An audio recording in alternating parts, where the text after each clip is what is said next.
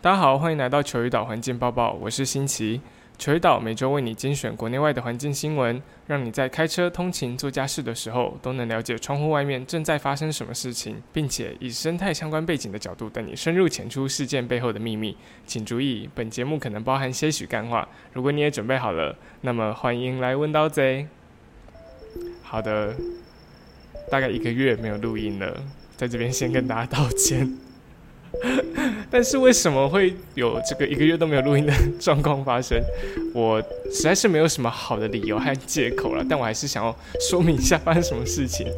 就如果大家有听前两集的话，就是应该知道，就是新奇人现在正在蓝雨。那原本只是要待一个月而已的，那就发现五月来的时候呢，前三周都在下雨，毕竟梅雨季嘛，然后就一直下，一直下，一直下，下到第三周下完之后，终于有雨停的迹象了。然后有了那个雨停的迹象之后呢，我跟我另外一个小帮手的 partner，我们整个就是有一点报复性的在旅游，你知道吗？就是把握只要。一出太阳，我们就立刻工作以外时间全部都在外面玩，比如说是泡海水啊，或是去爬山什么之类的。我本人在梅雨季结束，没有没不是梅雨季结束，应该说长达三个礼拜的雨天结束之后，第二天马上去攻就是蓝雨的大天池。然后大天池它其实那个步道是它是一个火山口。火山口，然后积水就变成一个湖，这样，所以它是有季节性的，水有下雨的时候才会有水。可想而知，就是在连续下三个礼拜的雨之后呢，那个大天池的水是满到我们没有办法沿着湖走一圈的。就是如果你有下载那个离线地图或者践行笔记的话，你就会发现说，诶，其实大家的路线都是沿着湖走一圈，然后再从原本进来的路下来，有点 O 型这样子。但是我没有办法，我只能走 I 型的，因为那个 水太满了，满到我没有办法环着湖走一圈。而且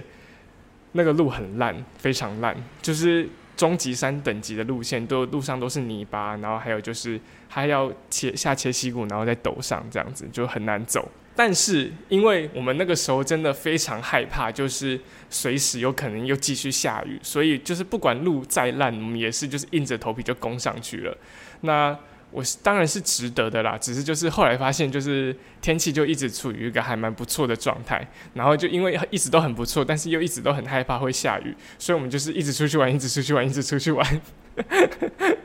导致就是 我都一直没有更新节目，真的非常抱歉。但是如果各位你也在蓝雨，然后淋了三个礼拜的雨之后呢，你也会想要跟我做一样的事情，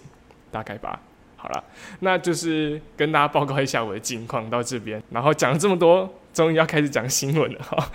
好，总之就是上个礼拜，应该说前两三个礼拜真的过得太开心了，这是实在是很对不起大家。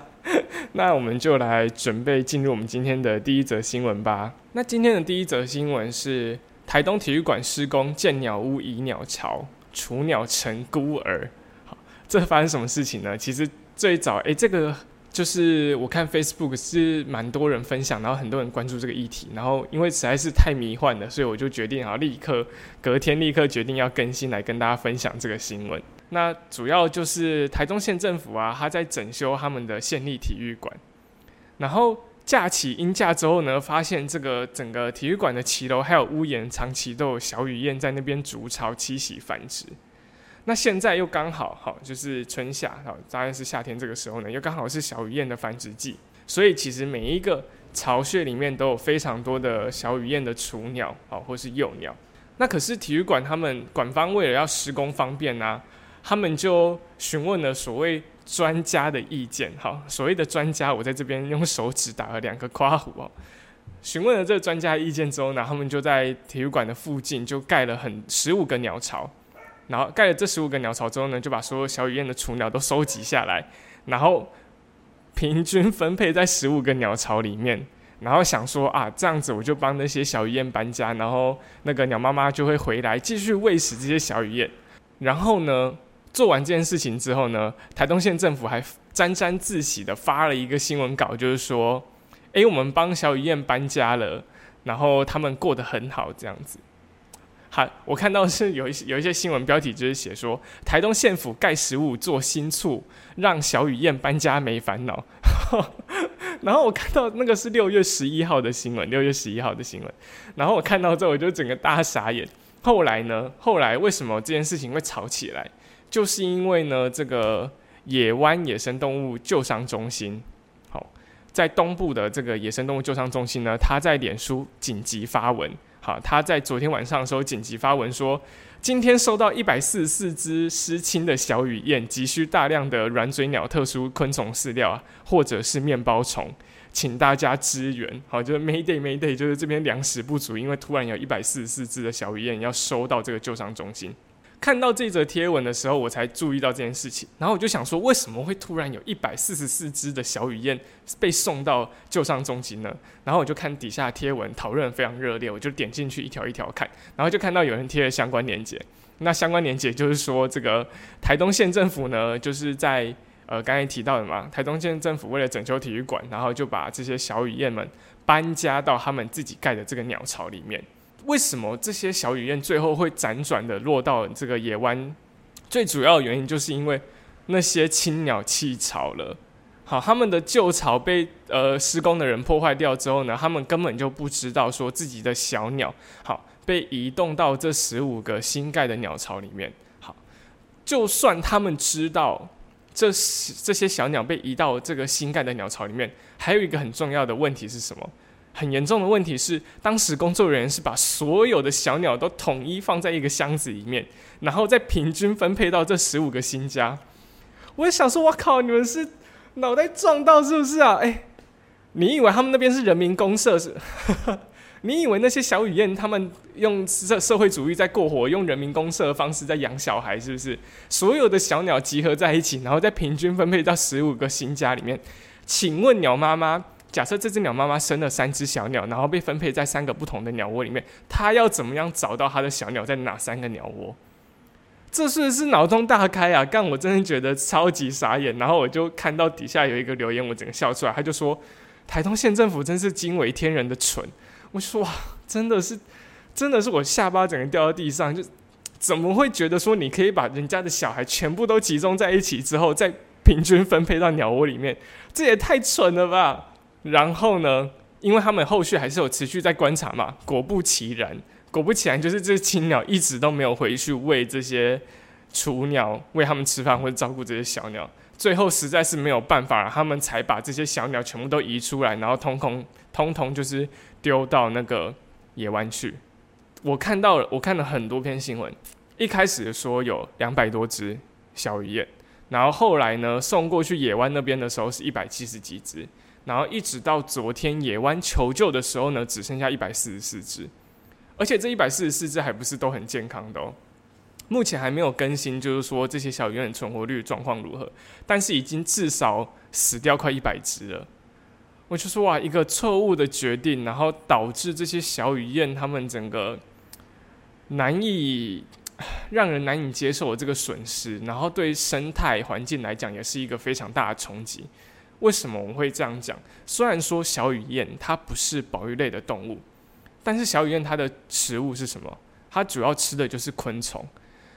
那现在这个季节是什么季节？是夏天。夏天最烦人的是什么？是蚊子嘛，对不对？他们帮我们吃这么多蚊子，然后一次折损几百只的小雨燕。我觉得，呃，住在这个台东体育馆附近的这个居民，我觉得你们可能今年就是要多担待一下，可能蚊子会特别多。真的是祝福诶，我真的要疯掉，看到这个新闻。那在昨天野湾中心呢，就是发布了这一个小雨燕救伤，然后急需各种。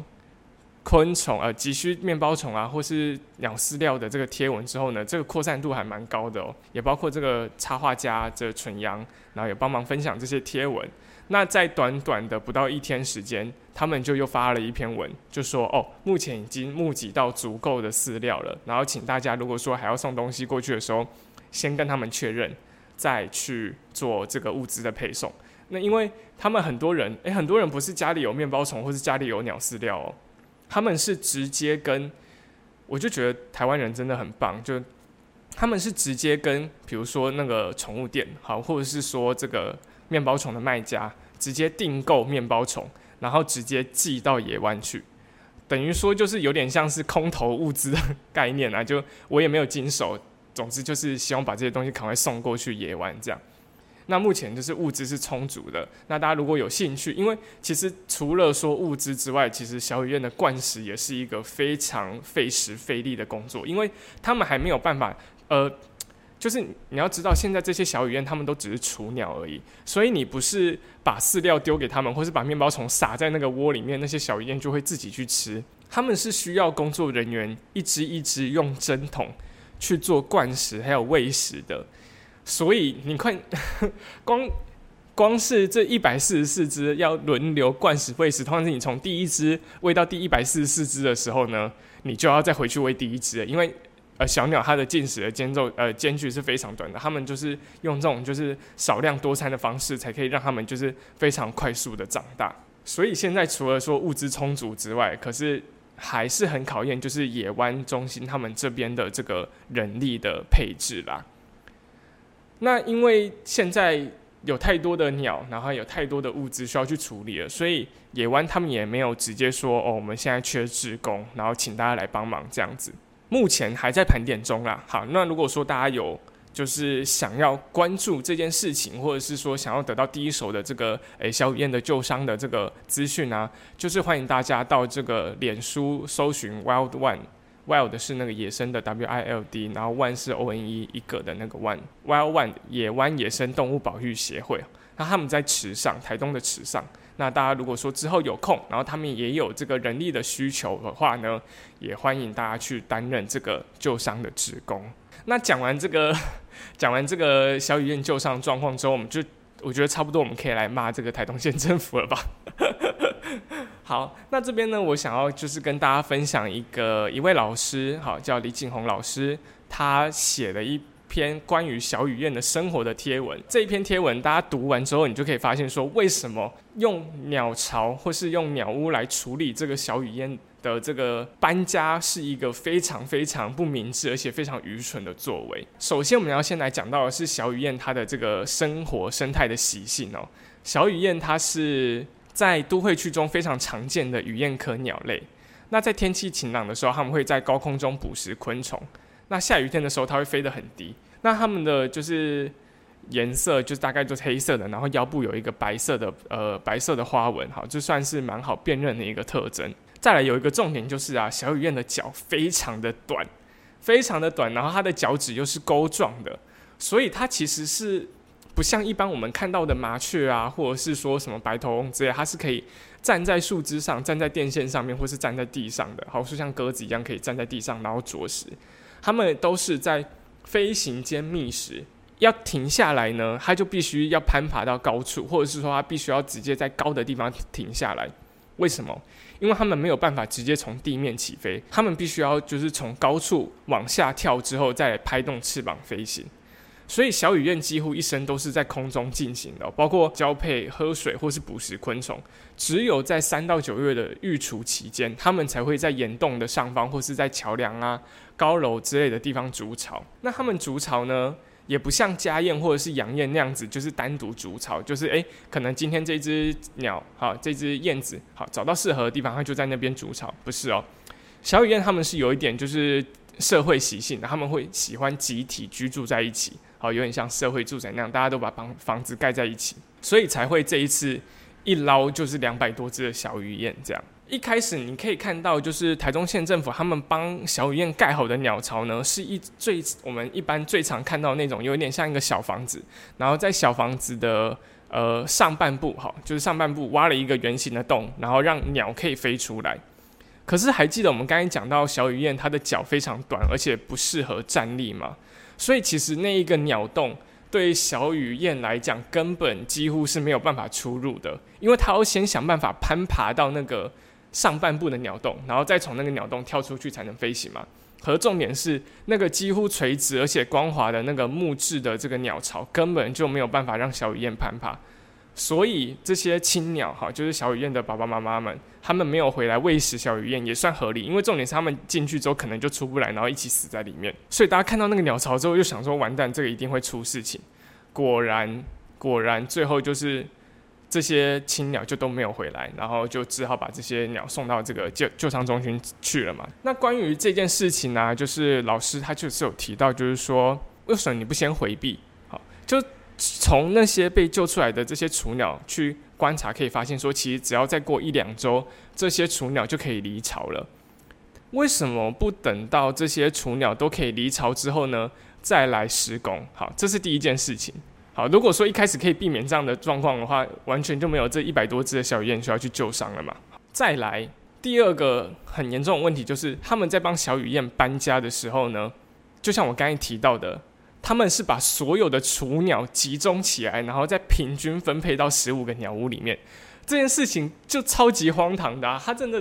觉得说，如果是你自己的小孩，然后不是 啊，不是，我真的觉得没想到这件事情。他们就觉得这件事情到底要怎么做，会觉得说这样子是 OK 的。怎么会把别人的小孩全部都集中在一起，然后再平均分配给十五个鸟屋啊？这是怎样？是在分苹果是不是？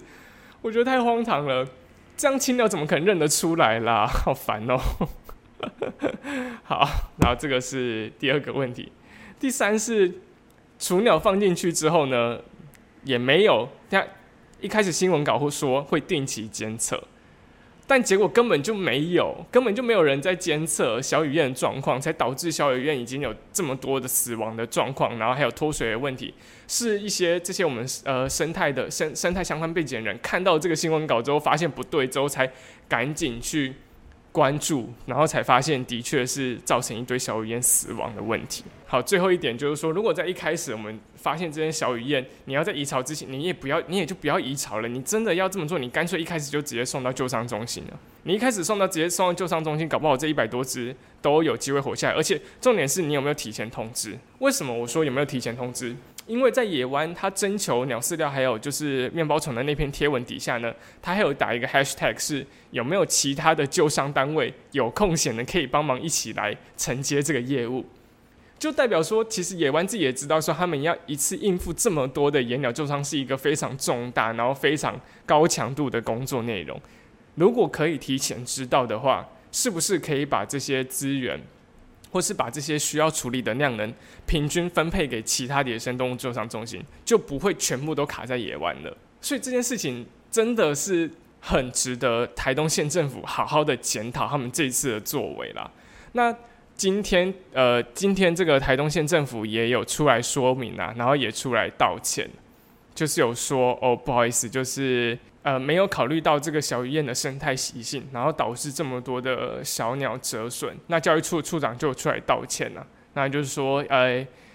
这个是一个考虑不周全的错误示范，然后也承诺会就是相关的费用，比如说就是人力好照顾这些小雨燕，然后不管是人力的资本啊，或者是说这些饲料耗材的支出，因为他们需要很多的尿布垫，每小鸟就是很会大便。所以他们就需要这些尿布垫去保持这个鸟舍的这个环境整洁，那保持整洁才不会发生细菌或是病毒感染的问题。所以台东县政府就答应支付所有的相关费用啦。那之后也提醒各个学校或是公家单位，如果之后有新的工程，不管有没有保育类出现，因为为什么会有这个问题，就是说生态检核这件事情通常是只有在呃，非常重大的公共意公共建设，或者是说当地有保育类动物出没的时候，才会去做生态检核。那他们目前也就是承诺说，呃，如果呃不管以后是大的小的工程，都会去做生态检检核。那确定是不是有动物栖居在那边，也会做动物栖地保育的研习课程，让以后就是任何的建筑物要施工的时候，都会特别注意生态保育的这一个部分。那最后啊，其实这件事情大概就是这样子。我觉得我们大家就是持续就是关注好这些小雨燕后续救伤，然后还有，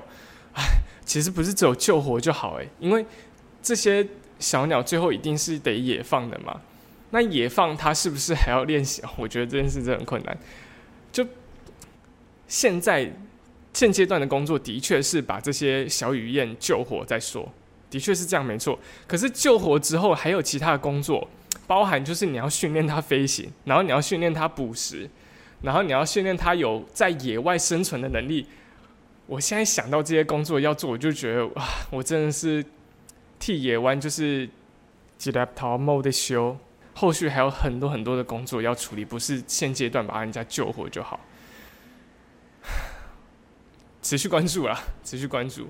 那这个。其实一开始台东县政府为什么会想要把这些小雨燕的草移除？还有一个原因，他们有在新闻稿面提到，就是说因为有鸟住在那边，大家可想而知，地上一定是充满胶阿塞嘛，对不对？如果你要维持一个就是公共环境的清洁，当然这个鸟粪问题会是一个很严重的影响。像我前几上个月，呃，也不是上个月，大概四月那个时候，星期四四月的时候有到那个魏武营。国家音乐厅去参观，那因为它那边有很多孔洞的设计，所以其实真的蛮多八哥啊、鸽子都住在那边。那地上的确也会有一些就是鸟屎的问题。那那个我看他们的做法就是真的是定期会有人去清理的。那当然这件事情是防不胜防嘛。那如果说你真的需要就是害怕这个，你要从根本上解决这个问题，第一就是。呃，除了说你平常就是要让那里保持一个一直在扰动的状态，首先让他们可以根本的不要在那边去做筑巢。另外呢，像日本 JR 线的车站啊，有一次就是在车站的那个车站不是都会有那个浮雕跟你说哦，这是什么什么站，什么什么站吗？那有一次在车站的字上面呢，就发现有燕子筑巢。那那个时候日日本他们的做法是什么？他们在巢的下方做了一个。接鸟粪的箱子，好避免那些鸟粪全部都掉到地板上。然后呢，因为晚上的时候那个字后面有打灯光，才可以让你远远的看到，就是说哦，车站在这边吧。他们很贴心，还把那个有竹草的那一个字的灯给关掉了。好，就是等于说让他们晚上那些小鸟可以好好的睡觉。然后同时就是又做了一个告示，就是让民众知道说，呃，这边有一个呃燕子在筑巢啊。然后他们的生态习性是什么？我觉得这个才是当一个社会真的做好准备要跟野生动物共存时的做法，就这样子。呃，既然现在台东县政府已经承诺说会负担相关的费用，我们就把我们关注的重心就是移回到野湾这边。那后续他们需要什么样的资源，或是需要什么样的协助？大家如果就是说，诶。有余裕哈，或是有多余的，就是就是身上有多余的这个闲钱的话，都可以尽量给野生动物救伤中心一点帮忙，这样子。那这一则新闻就到这边，我们休息一下。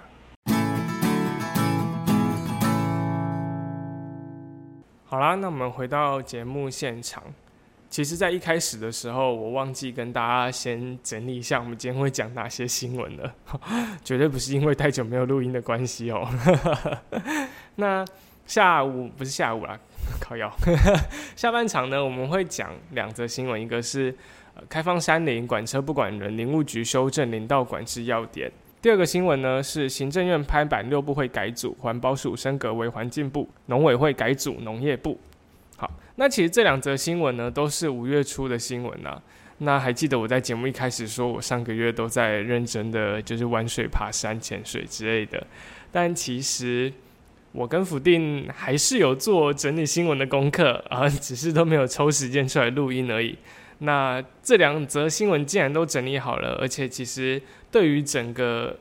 往后的整个环境政策，然后还有台湾的这个。生态旅游观光的这个讨论，其实我们觉得都是蛮重要的新闻哦，所以就放在这边跟大家一起来做分享。那我们就来看到第一则的开放山林管车不管人的新闻吧。那农委会林务局在五月四号时公告修订行政院农业委员会林务局林道管制执行要点啊，其中林务局的八十一条林道啊，基本上呢都是对外开放的，都是对外开放的，只有其中的三十三条。基于生态保育、保护自然资源等原因，得管制机动车辆进入林道的特定路段，什么意思呢？就是指说林务局的八十一条林道啊，所有你知道的哈，什么什么林道啊，什么什么林道哈，都是对外开放哈。就是如果说民众你想要进去，好，你想要去走这个步道，好，或是林道，基本上都是 OK 的，只要你是用双脚当做你的这个工具的话，好，都不会有任何的管制。但是部分的林道哈，八十一分之三十三的的这这些林道呢，啊，为了要啊保护它的生态资源，好，或者是说可能因为一些呃地质的因素啊，好，比如说那边容易崩塌，好，或者是说它现在就是崩塌的，好，还是有做一些这个车辆管制的部分呢，这车辆管制基本上就是在讲一般就是民众或是大众的车子啊。好，如果说比如说你是呃灾难救助的车子啊，好，或者是说你是呃比如说像这个郡大林道哈，如果是台电的车子哈，可能就可以进去。呃，讲到这个林道要管制，我想可能有些人 k m o 就不好了吧？好，会不会有些人就会讲说，哎啊，你政府不是说要开放山林吗？啊，怎么现在？呃，人民要进入林道，又要给我管制东、管制西的。呃，其实这个管车不管人这一点和自由权的概念其实是完全不一样的哦。千万大家都不要用就这种，比如说你为什么要限制我自由这一个理由，好来去批评这个林务局为什么不开放所有的林道这一个政策？因为呢，林道它本来就不是所谓的公路，而是专供林业经营运输的道路。法理上，它就是给产业使用的，好，所以它本来就没有义务要开放给所有人。那现在开放给所有人，就是基于就是呃，比如说向山致敬啊，或是开放山林的这些呃原则上，好去做开放。那其实林道啊，最早啊，就像我们刚才提到，它是专供林业经营运输所使用的道路嘛，所以包含就是比如说造林、保林、伐林、伐木等功用之外啊，现在还肩负了森林生态旅游、崩塌地治理。灾害复建跟森林火灾救灾车辆人员通行之使用，所以说除了自然资源的使用啊，除了娱乐，当然还有很重要的就是保育，然后还有防灾防洪等工作，好需要依靠林道来完成。所以在某些部分路段，可能真的就呃需要去做管制，但我相信这些管制在往后还是会陆续做开放啦。那为什么会有这些管制的原因呢？其实虽然说林道的主管机关是林务局没有错，但是呢，其实这些林道它整个分布在全台湾的林地之中。好，那全台湾的林地不是只有林务局做管理，如果它是划设在国家公园的范围里面，它就会变成是营建署的啊，营建署来做管管制哈，或者是做做管理维护的。那林务局其实只要说你的林道有经过任任何一个，比如说国家公园的范围啊，好，他们其实就会把这个林道的呃管制的权利，或者是说管理的权利，就释放给其他单位去。好，所以比如说在雪霸国家公园里面的大陆林道东线呐，在二零零四年以前，其实一直以来都是开放的哈，其实人民是可以开车直接开到最里面，然后再走路走个两三天，就可以欣赏到这个大坝尖山的美景。那在二零零四年艾利台风过后，林道严重的毁损，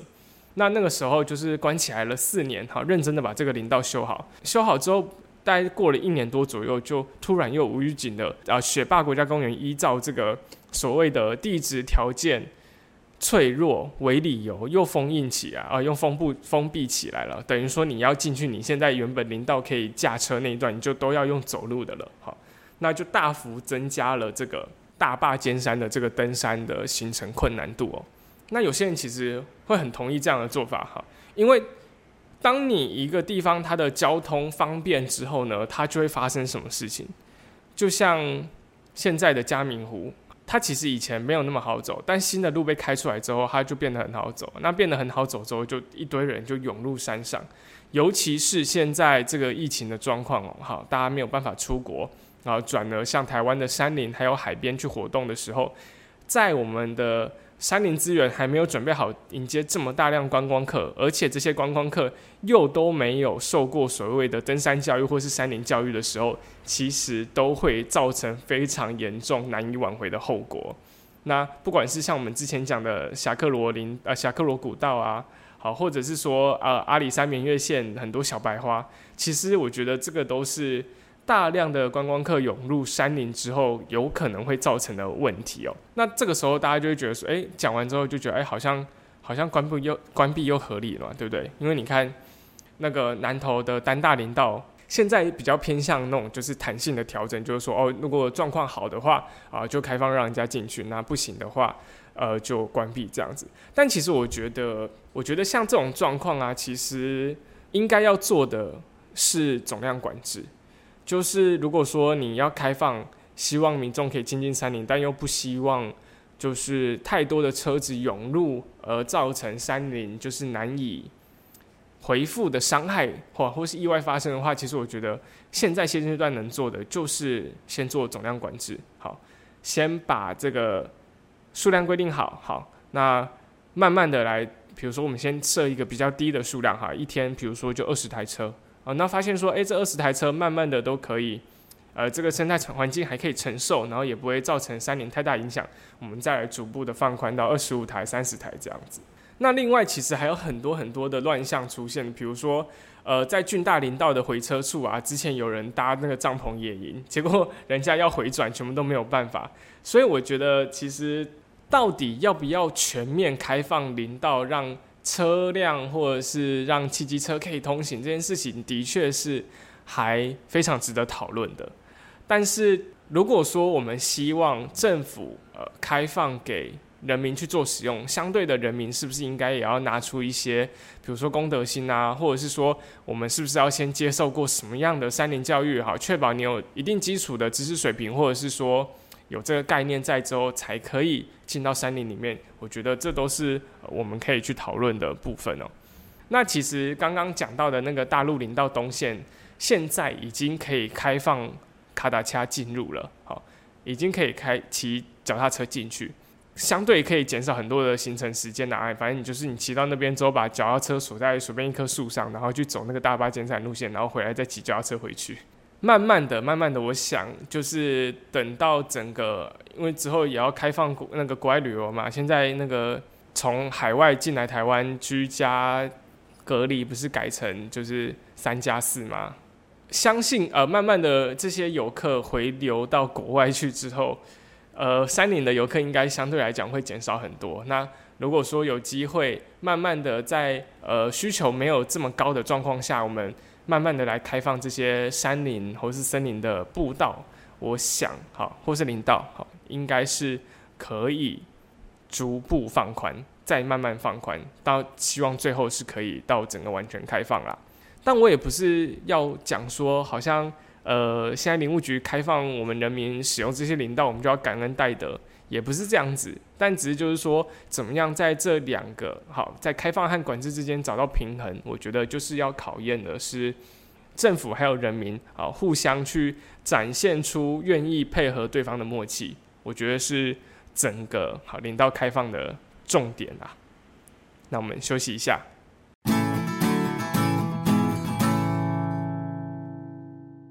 好的，来到今天的最后一则新闻。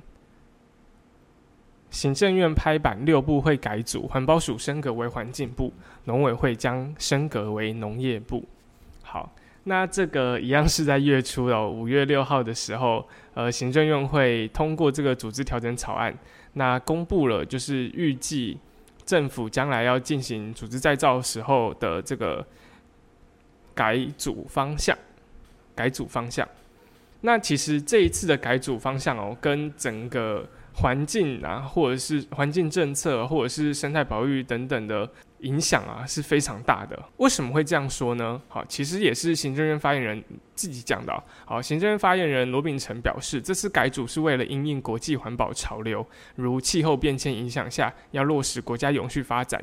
政府组织架构功能必须要更有效率。既然他会这样子讲，好，因应国际环保潮流，听起来就让我们这些就是诶环保人士啊，听起来感觉就很兴奋，然后就说，诶，终于要做一些什么对的事情了吗？那我们就来简单来看一下，就是这一次呃不会升格的部分，哪一些跟我们呃环境保育啊，或者是生态保育有比较相关的吧。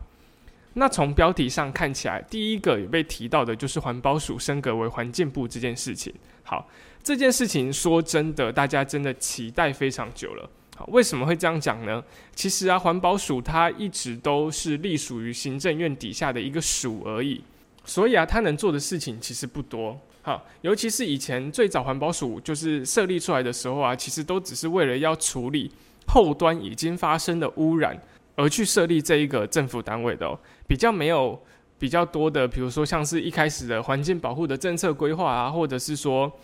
污染防治预防的这个概念在里面哦。所以其实一直以来啊，从这个十年前立院三读这个行政院组织法之后，就大家都一直讨论说要想要把这个环保署升格成环境部。那升格成环境部有什么样的优点呢？第一就是它的层级提高了。好，假设说，好，假设我们现在要呃盖新的这个天然气接收站。通常，呃，盖新新的天然气接收站，就是为了假设说是为了发电使用好了。那这件事情可能好，假设是经济部能源局好主导的。那这个时候呢，身为环境保护署，好，它是不是为了要保护我们的环境啊？它可能可以哎，或者是跳出来就是说，哎，我觉得盖在这边不好哈。可是呢，因为环保署它的层级只是一个署而已，它相对于经济部来讲，它是一个比较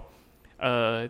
位阶上是不一样的，好，所以他其实讲的话就变得比较没有那么有分量，好，所以这其实一直长久以来都是环保人士所诟病的地方啊。再来就是呃，以这个河川溪流为例好了，台湾的一条河川呐，从它的发源，然后到它入海，其实有各种不同的单位在管理，好，比如说它在最发源的时候，它是在国家公园里面的源头，好，这条溪流的源头在国家公园里面。那这个时候呢，这个溪就归国家公园管。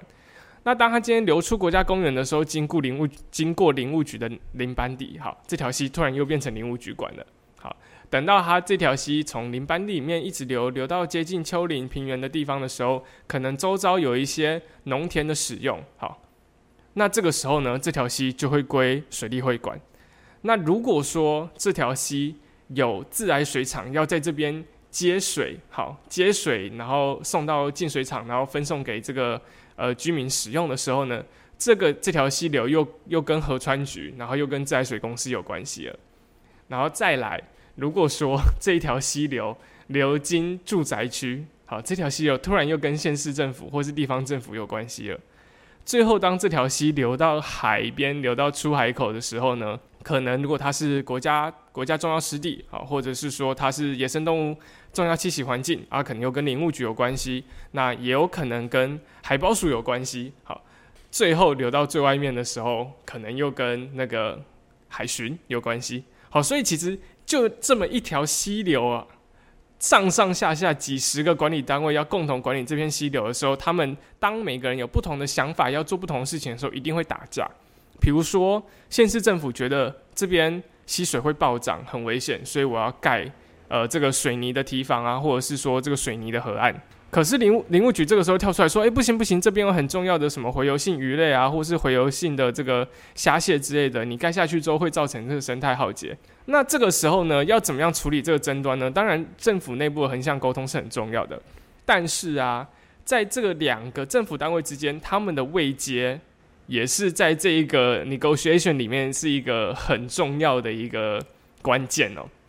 如果今天主导开发的部会它的成绩比较高，其实这一个案子通过的几率就会高非常多。好，那讲了这么多，其实就是要讲说，呃，环保署它之前还是一个署的时候呢，它其实它的成绩真的算是比较低的。那如果这次可以呃成功升格成环境部的话，那真的是对于呃所谓的环境保护啊，或者是说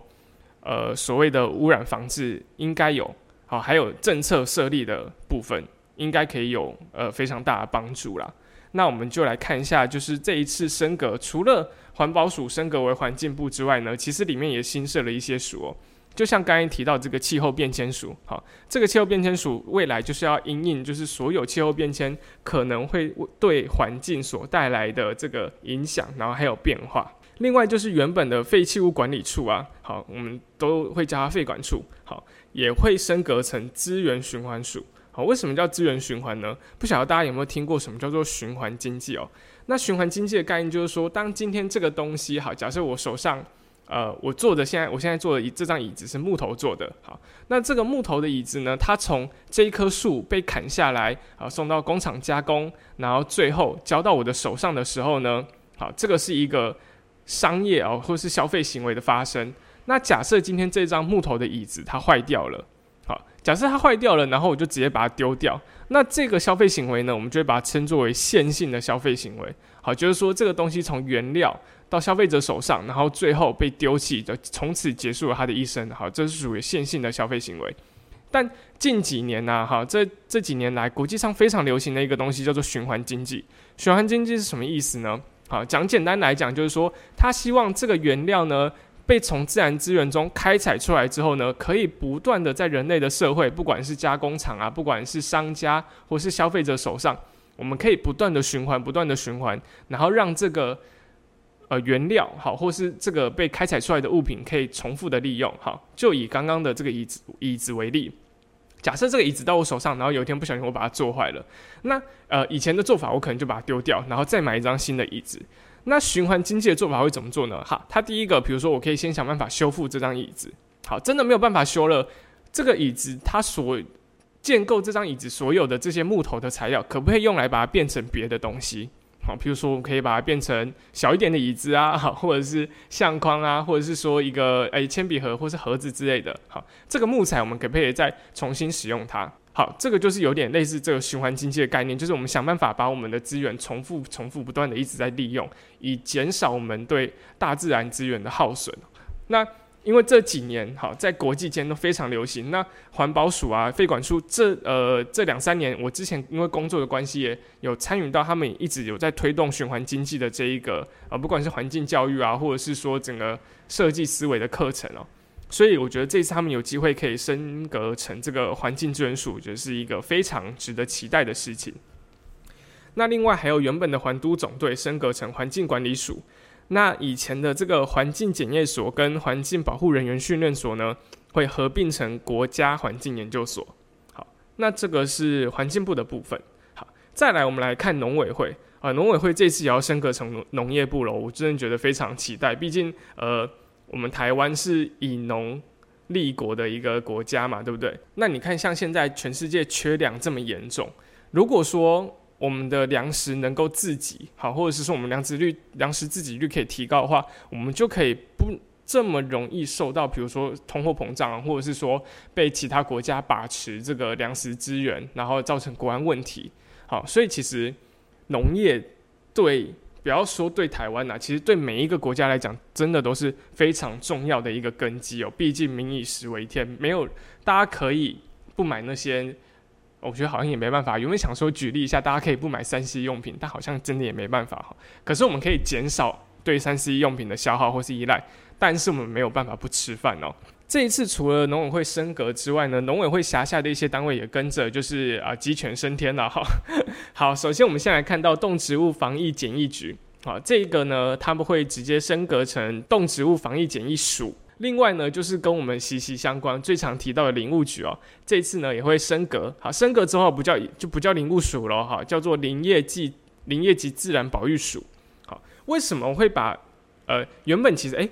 讲一个小道消息，就是以前我们在念大学的时候啊，就是我们系主任都会说啊，以后的林务局会改成这个森林暨自然保育署，所以跟我们的系名有息息相关。未来我们同学出去找工作会比较顺利一点。好。可是后来，哎，有点也不像事与愿违啦，就是最后这个森林被拿掉，被改成叫林业了。那我就想到，为什么会放这个林业？应该是跟就是二零一七年国产材元年之后，就是政府不断大力在推动，就是台湾的林业哈木材自给率，希望可以把它拉上来，把这个林业放在名称里面。我想应该就是为了要唤起大家对林业的重视啦。我觉得这个是蛮可以接受的，因为我自己觉得。蛮可爱的啊，但是森林暨自然保育署跟林业暨自然保育署，好像因为森林本身就有自然保育的意涵在里面了，所以特别把林业抓出来，我觉得这边是嗯还可以啊，算是蛮一 g a m 里狗的啊。那除了原本林务局的业务之外，它升格成林业暨自然保育署之后呢，它还增加了新的业务。好，哪里来的业务呢？首先，大家都知道，大大部分台湾的森林都是归林务局管嘛，对不对？可是呢，有一个地方比较特别，好，就是在这个宜兰的七兰七兰山那边，七兰山工作站啊那边，目前呢是归退辅会的森保处所管辖的。好，那为什么会是退辅会的森保处所管辖呢？好，其实啊，退辅会会跟森林开发有关系，是在民国四十七年的时候。呃，台湾政府为了要开发这个中部横贯公路沿线的森林资源哦，所以就成立了这个台湾横贯公路森林开发处。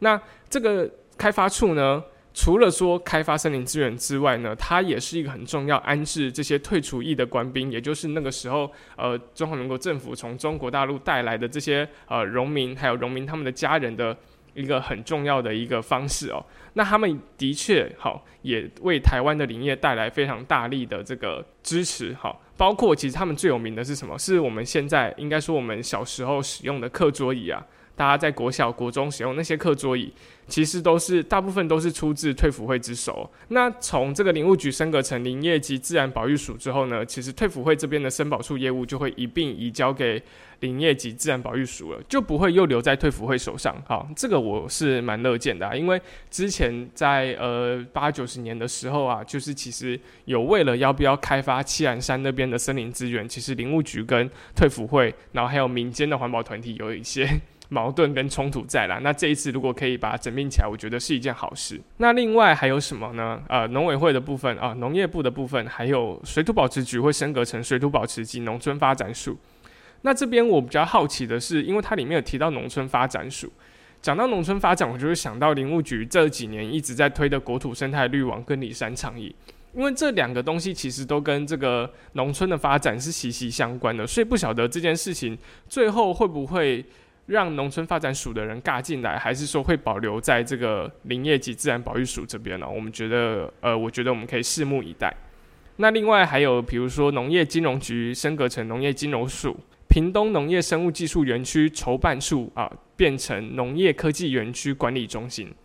那这个农业科技园区管理中心是什么呢？好，其实它是在屏东的长治乡，你可以把它想象成一个新竹科技园区。那可是这个科技园区呢，最主要就是以农业生物科技为主啊，这样子大家应该就比较好理解。那之前就是虽然说之前是筹办处，但其实一直都有在做招商，然后其实也有厂商已经进驻了。那这一次就把一并升格成这个管理中心，最后是特有生物研究中心升格成生物多样性研究所。我觉得改这个名字也改得蛮好的啊。为什么？就像我们今天的第一则新闻讲到的小雨燕一样。小雨燕它其实不是特有动物，它也不是保育类动物，所以当我们今天把这个名称局限在特有生物研究保育中心的时候，可能就会让人家觉得说，好像这个东西一定要是台湾特有种才才有保育的价值。那像我们上个礼拜讲到的雄鹰，它其实也不是台湾特有种啊，但是它对台湾整个森林生态系的贡献还是有一定的地位在的，所以我觉得把它改名叫做生物多样性研究所还不错哈。就是好像可以兼顾到更大范围的这个整个生态系，好，都把它就是兼容并蓄进去。那再来啊，我觉得还有一个比较特别值得我们关注的是，内政部营建署也会改制哦。还记得我们以前都会很诟病说，为什么国家公园是内政部营建署管理的这件事情吗？好，这一次呢，它终于要从营建署里面被分出来了。以后的营建署啊，会变成所谓的国土管理署，国家公园的业务呢，会独立出来，变成另外一个署，称为国家公园署，所以就不会变成就是营建署的国家公园了，而会是国家公园署的国家公园。好，不过这个国家公园署为什么不并到？林业及自然保育署里面去呢，我就觉得好像有点可惜，或者是说把它并到环境部里面，因为其实最早最早之前环团呢，他们在争取这个呃环保署升格成环境部的时候，其实那个时候他们有别的名字叫做环境资源部，那那个时候就很希望像我刚才讲的，比如说一条河流的管辖权啊，或者是说比如说国家公园啊，或者是生态保育这些业务，全部都可以纳进环境部里面哦。但这一次的改革好像就没有看出当时的那种期望啦。那其实还有很多其他的呃部会有一并就是做改革，比如说原子能委员会从行政院里面被独立出来，然后变成独立的这个核能安全委员会。另外，交通部观光局升格成交通部观光署，中央气象局升格成中央气象署。再来就是经济部的部分，经济部的部分刚才说的能源局会升格成能源署。然后，矿务局和中央地质调查所会合并成为矿业管理及地质调查中心啊。以上就是这一次这个政府改组的消息啦。那因为其实这个月应该说五月前的这个立法院的会期已经过了。那什么时候会审这个改组的法案呢？应该会要等到九月之后了。那我们就拭目以待，看，因为目前都还没有尘埃落定嘛，之后可能还是会有一些微调，我们就持续追踪，然后持续关注这一则新闻。那今天的新闻就到这边。如果你也喜欢我们的节目的话，欢迎按赞、订阅、追踪我们的 Facebook 还有 IG。那也可以把我们的节目分享给你更多的朋友知道。球鱼岛环境报报，我们下次再见喽，拜拜，无迎来 J。